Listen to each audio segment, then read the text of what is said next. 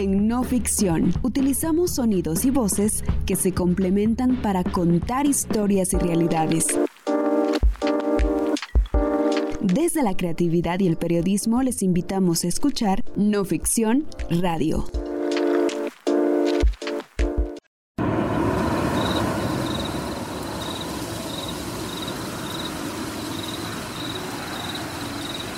Era una noche de junio, una noche tranquila. Un grupo de cuatro amigas y un amigo se disponían a ir de fiesta en la ciudad. Era una noche de bailes, conversaciones y despedidas. El hermano de una de ellas estaba próximo a salir del país, así que querían pasar un momento alegre.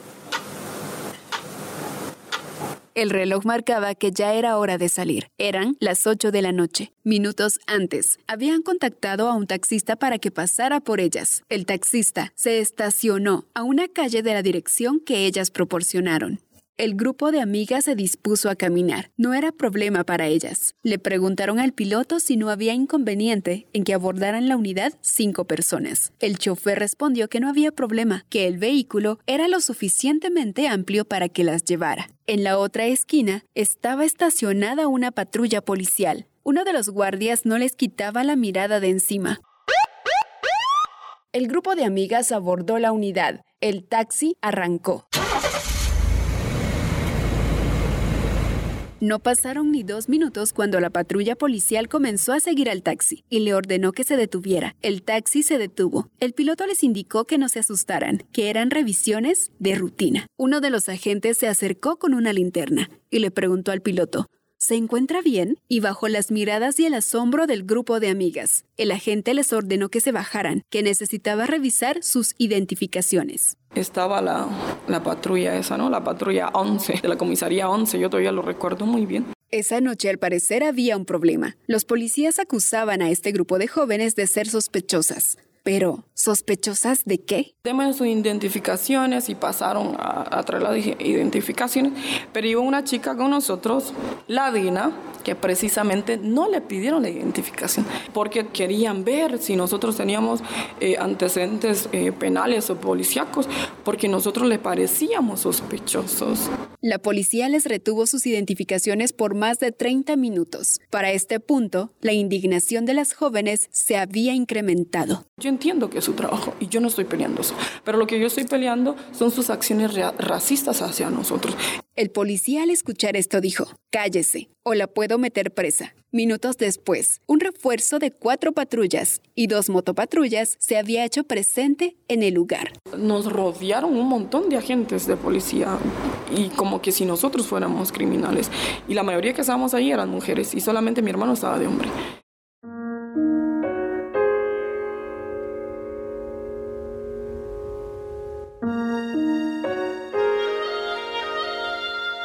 A quien estamos escuchando y quien nos relata parte de lo ocurrido esa noche es Shanice Martínez, una mujer garífuna de 26 años que se desplazó de su natal Livingston hacia la ciudad capital desde hace tres años. Del grupo de amigas de esta historia, tres chicas son garífunas y una es mestiza. El joven quien les acompañaba también es garífuna y hermano de Shanice. Tienen 28, 26, 25 y 24 años de edad. Esa noche, después de una larga verificación, dejaron que se fueran, pero nadie supo decirles el motivo de su retención, o por qué, o de qué eran sospechosas. Shanice relata que lo ocurrido esa noche tiene que ver con su color de piel, y que las detenciones, registros y agresiones las sufren todos los días.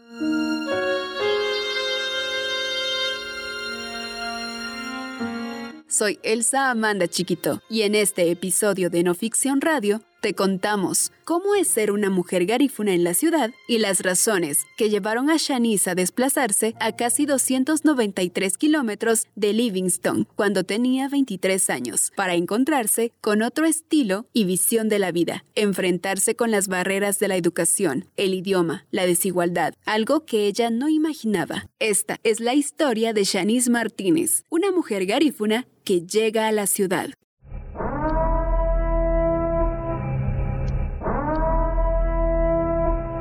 Shanice llegó a la ciudad en 2020, en medio de la pandemia de COVID-19, que azotó y puso en crisis al mundo entero. En Guatemala, para ese entonces, el gobierno de Alejandro Yamatei había decretado toque de queda a nivel nacional. La situación en los territorios se agravaba cada vez más, debido a la alza de desempleos y alimentos. Y a Shanice, quien llevaba cinco años buscando empleo, no le quedó más opción que desplazarse a la ciudad. Le ofrecieron una consultoría en comunicación y no lo dudó se mudó en noviembre y aunque no sabía lo que le esperaba en la ciudad, tomó sus maletas y emprendió su camino.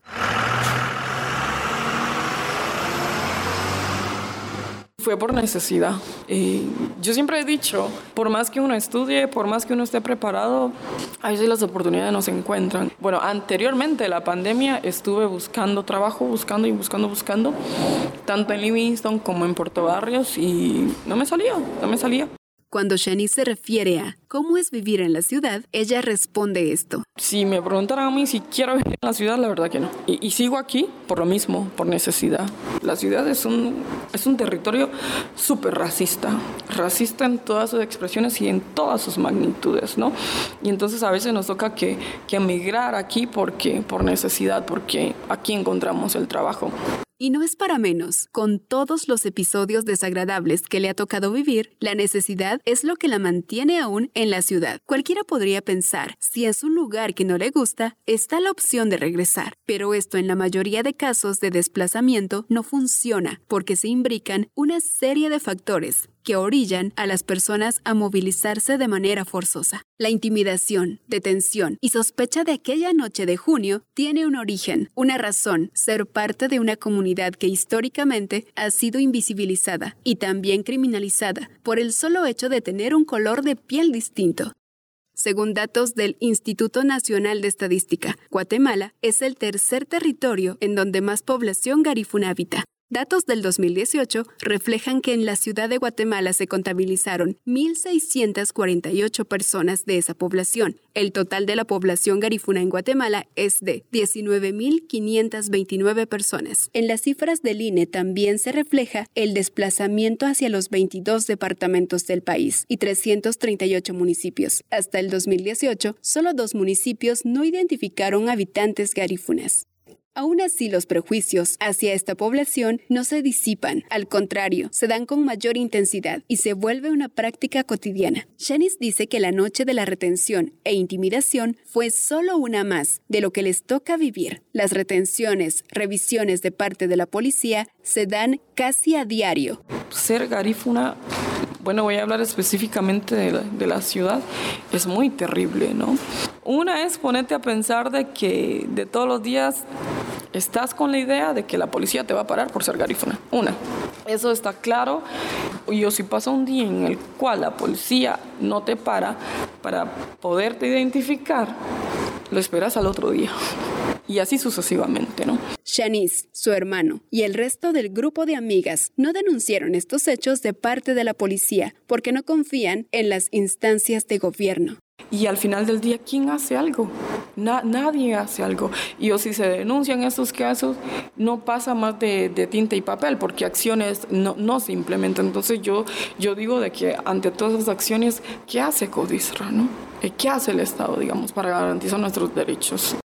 Según el Observatorio de Derechos de Mujeres Indígenas, en su informe sobre el racismo hacia los pueblos indígenas, la CODISRA documentó un total de 33 casos de denuncia en el año 2016. El 21% de estas denuncias fueron realizadas por personas de la comunidad garífuna. En un recuento de las denuncias presentadas en CODISRA desde 2016, dan cuenta del alto porcentaje de denuncias presentadas por población garífuna por discriminación. En 2017 se presentaron 36 casos por discriminación, de los cuales el 15% fueron realizados por esta población. Ya para 2019 asistieron 34 casos, de los cuales el 10% volvieron a ser población garífuna. Es necesario resaltar que la población garífuna y afrodescendiente creol representa el 0.2% de la población en comparación de la población maya que representa el 41%. Estos datos reflejan que a pesar de que la población garífuna es minoritaria, las denuncias por hechos de discriminación las han realizado más personas garífunas y es que el racismo se manifiesta de manera más violenta hacia ellos en la cotidianidad e institucionalidad. Es importante mencionar que los casos registrados son hechos que pasan mayormente en la ciudad, en espacios laborales, institucionales o en la calle.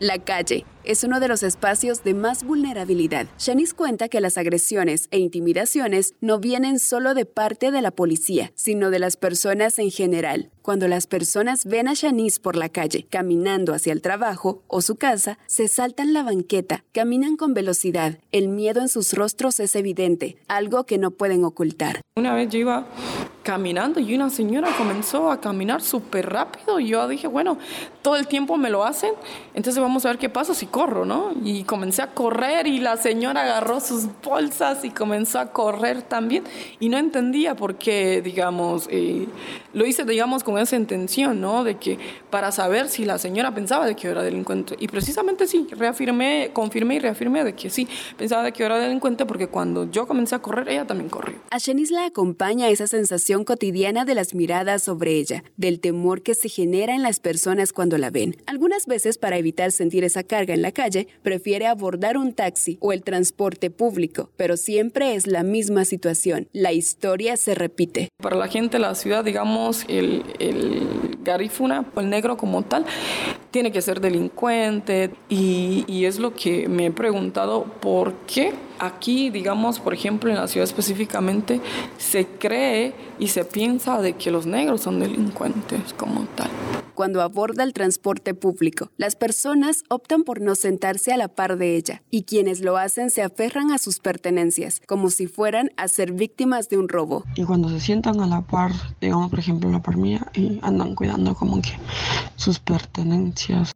Cuando va a centros comerciales, los guardias de seguridad la vigilan, monitorean su presencia a través de los walkie-talkie. Las dependientes de las tiendas se ponen nerviosas y están pendientes de las cámaras de seguridad. Incluso también ha notado un trato desigual hacia ella de parte de la propietaria del apartamento en donde vive. Pero ahí no queda todo. Durante su estancia en la capital, ella ha tenido que acudir al servicio de salud público. El trato ahí tampoco fue agradable. Y siempre eh, te atienden como, por ejemplo, con aquel asco, hacen comentarios eh, súper, súper racistas. Me acuerdo cuando me enfermé hace dos años sus expresiones y todo el mundo en su tablet y decían que no iba a atender porque eh, esa gente yedía y así expresiones muy, muy, muy, muy racistas. Shanice recuerda ese episodio como uno de los más desagradables. Era el Hospital San Juan de Dios, uno de los hospitales más grandes en la ciudad y como imaginarán, en medio del caos, el dolor y las súplicas de atención, solo pensaba en lo injusta que era la vida.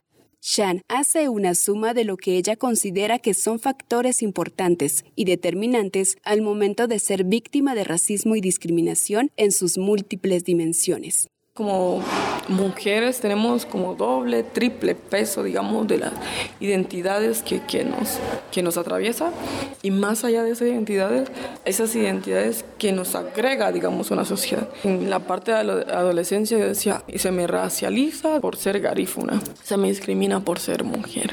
Y todavía tengo que cargar el peso porque la gente, por el problema que, me que tengo en el brazo, la gente me ve como discapacitada. Y cuando comienzo, digamos, a a conocer, digamos, cuál era mi orientación sexual y todavía cargar el peso de ser parte de la diversidad. Entonces fueron eh, aspectos muy importantes en mi vida que también me hace construirme de una manera muy fuerte, tener criterio y, y siempre eh, posicionar, digamos, mis ideas. Y es que la historia de Shanice ha estado marcada desde la infancia por el desplazamiento y la migración.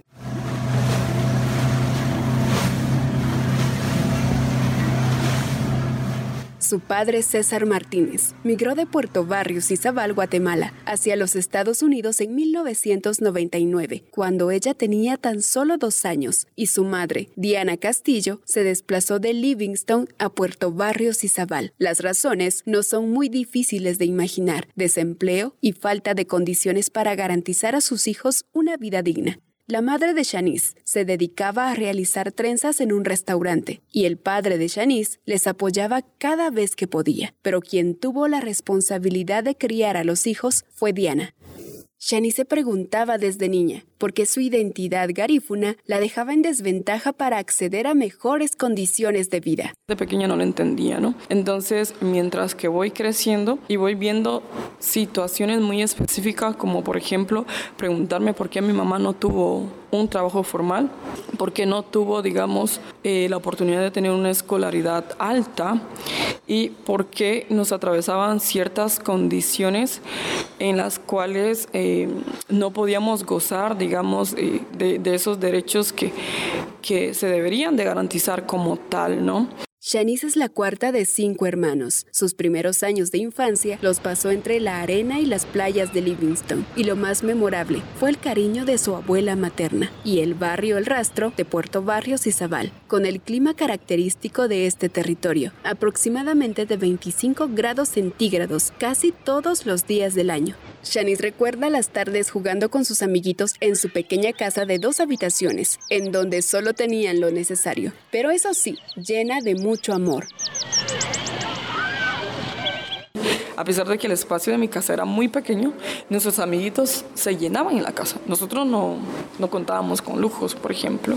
Entonces fue una casa llena de amor. Shan o Shanu, como le llaman algunas de sus amistades, creció rodeada de niños y niñas garífunas. Livingston y Puerto Barrios son territorios históricamente habitados por esta población, que llegó a estas tierras alrededor del año 1802, provenientes de la isla de San Vicente, a raíz de la expulsión que realizaron los ingleses. Sin embargo, la población garífuna ve su llegada a Guatemala como símbolo de resistencia y libertad, mas no de esclavitud.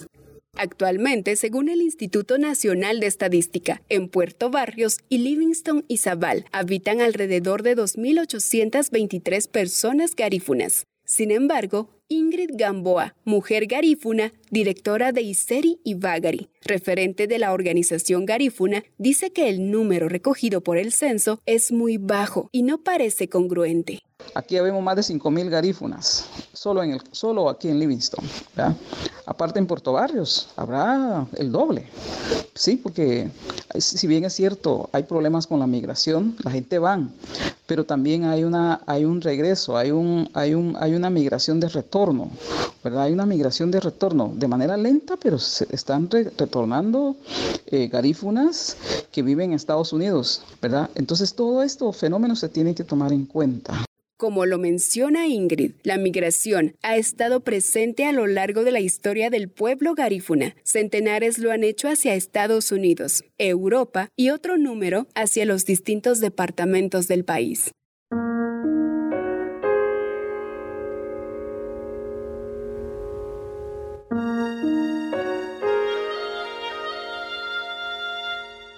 A pesar de que Shanice creciera rodeada de niños y niñas garífunas en la escuela, nunca faltaron los comentarios racistas hacia ella, de parte de niños y niñas que no pertenecían a la población garífuna. Desde entonces, siente una carga discriminatoria hacia ella y todo relacionado hacia su tono de piel. En la escuela nos decían, eh, por ejemplo, negros, eh, esclavos, y se nos prohibía, digamos, una, ir con nuestra indumentaria garífuna y otra, se nos prohibió hablar el idioma los retos que, y desafíos que pudimos pasar, digamos, como niños o garífunas, y que siempre los contamos, digamos, la discriminación en la escuela, ¿no? Es que estos apodos, y, y al final del día o lo normalizas o te siguen afectando, una de dos, y entonces nos tocó en su momento normalizar, digamos, estas prácticas discriminatorias y racistas, ¿no? Shanice tuvo que decidir normalizar ese comportamiento de sus compañeros y compañeras y seguir adelante en la búsqueda de mejores condiciones para ella y toda su familia. Los años pasaban y Shanice de nuevo se daba cuenta que algo no estaba bien, que algo no era normal.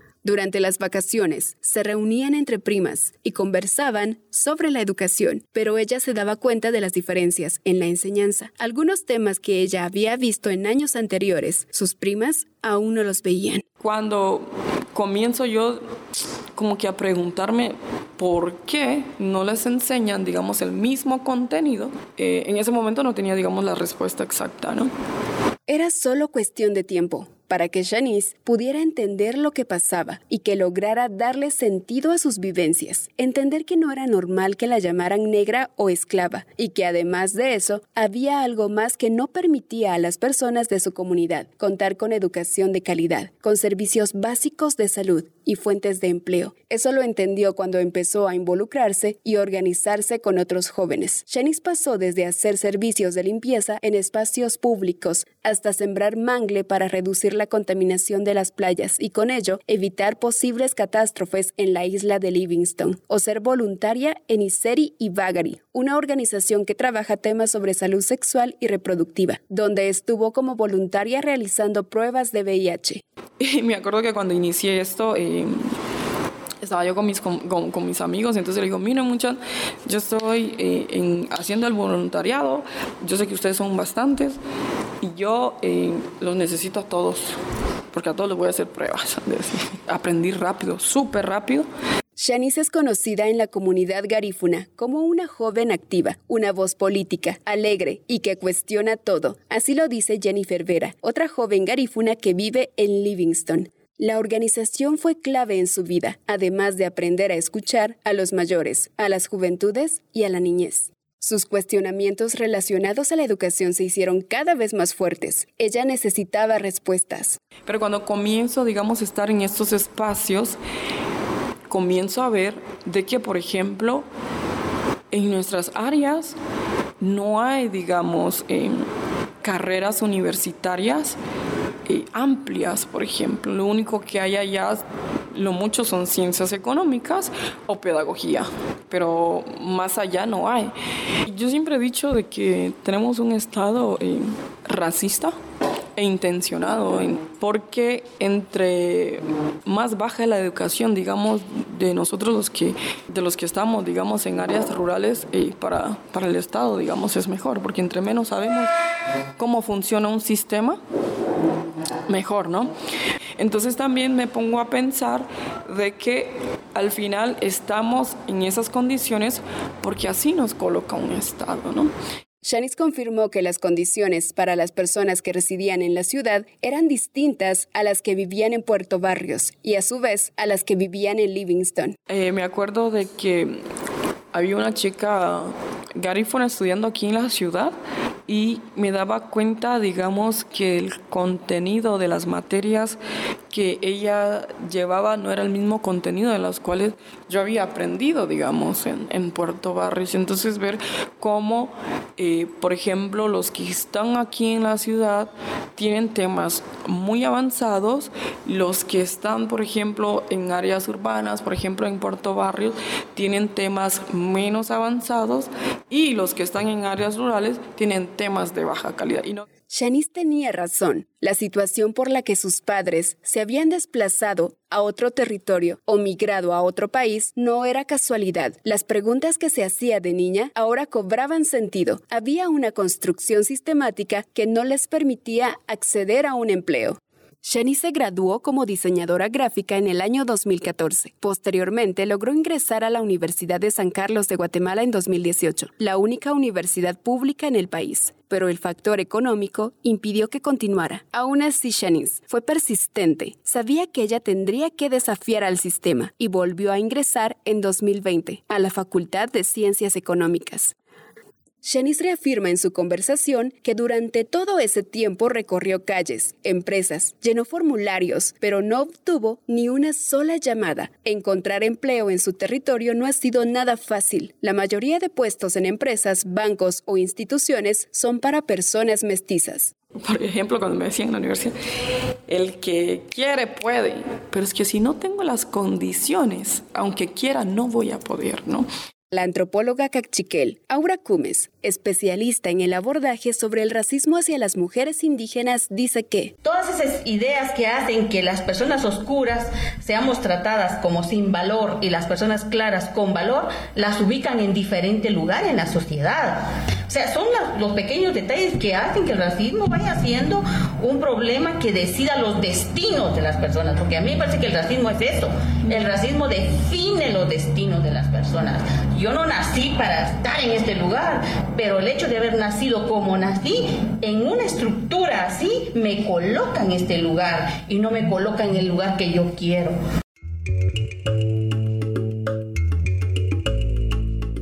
Afortunadamente, Shanice ha encontrado una manera de enfrentar los desafíos de la ciudad y ha sido gracias a esa red que la comunidad garífuna ha construido. La visión y filosofía de vida de su pueblo garífuna le acompañan a donde quiera que vaya. Aubu Amurunu, que significa yo para ti y tú para mí es como que el pilar fundamental dentro de nuestras comunidades. Saber muy bien de que yo estoy para ti y tú estás para mí.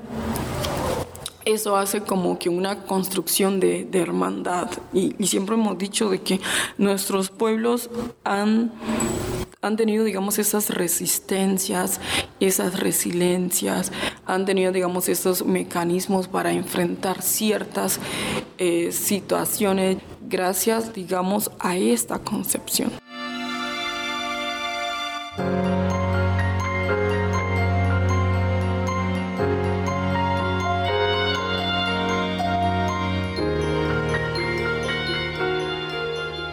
Para Shanice, los pueblos no pueden caminar si uno está en contra del otro. Y es por eso que para su comunidad no hay barreras, no hay fronteras que los vuelvan ilegales en su propio territorio. Su visión y concepción de vida hace que se reconozcan a sí mismos, así estén en otros países, departamentos y municipios. El garífuna es garífuna en donde quiera que esté, y por ende están dispuestos a apoyarse. Con esa misma visión, Shanice construye sus espacios y los vuelve políticos afirma que la ciudad es un espacio inmenso en donde habitan distintas poblaciones, mayas, garífunas, chincas y mestizos, y que es necesario poner sobre la mesa y nombrar el racismo que se reproduce hacia las poblaciones más vulnerables. En la actualidad, Shanice es fotógrafa, realiza consultorías de comunicación para organizaciones sociales, es una voz líder en su natal Livingston y como dice el dicho, en donde ha dejado su ombligo. Ella espera regresar, le preocupa el olvido, las malas condiciones en las que se encuentra la población garifuna en ese territorio, la falta de oportunidades, la mala calidad en la educación, la falta de acceso a la salud y un gran número de problemáticas más. Considera que las luchas de las poblaciones deben tener algo en común. Ninguna debe ser más importante que la otra. Ninguna lucha debe invisibilizar las luchas de los pueblos históricamente oprimidos. Si tus luchas no amparan mis luchas, entonces ¿cómo nos unificamos?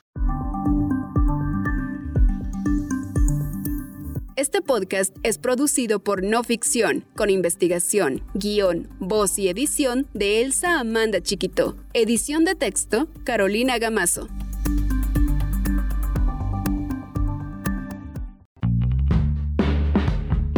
Gracias por acompañarnos en este recorrido auditivo, en donde una vez más conocimos historias, realidades y propuestas en voces de las y los protagonistas en sus territorios.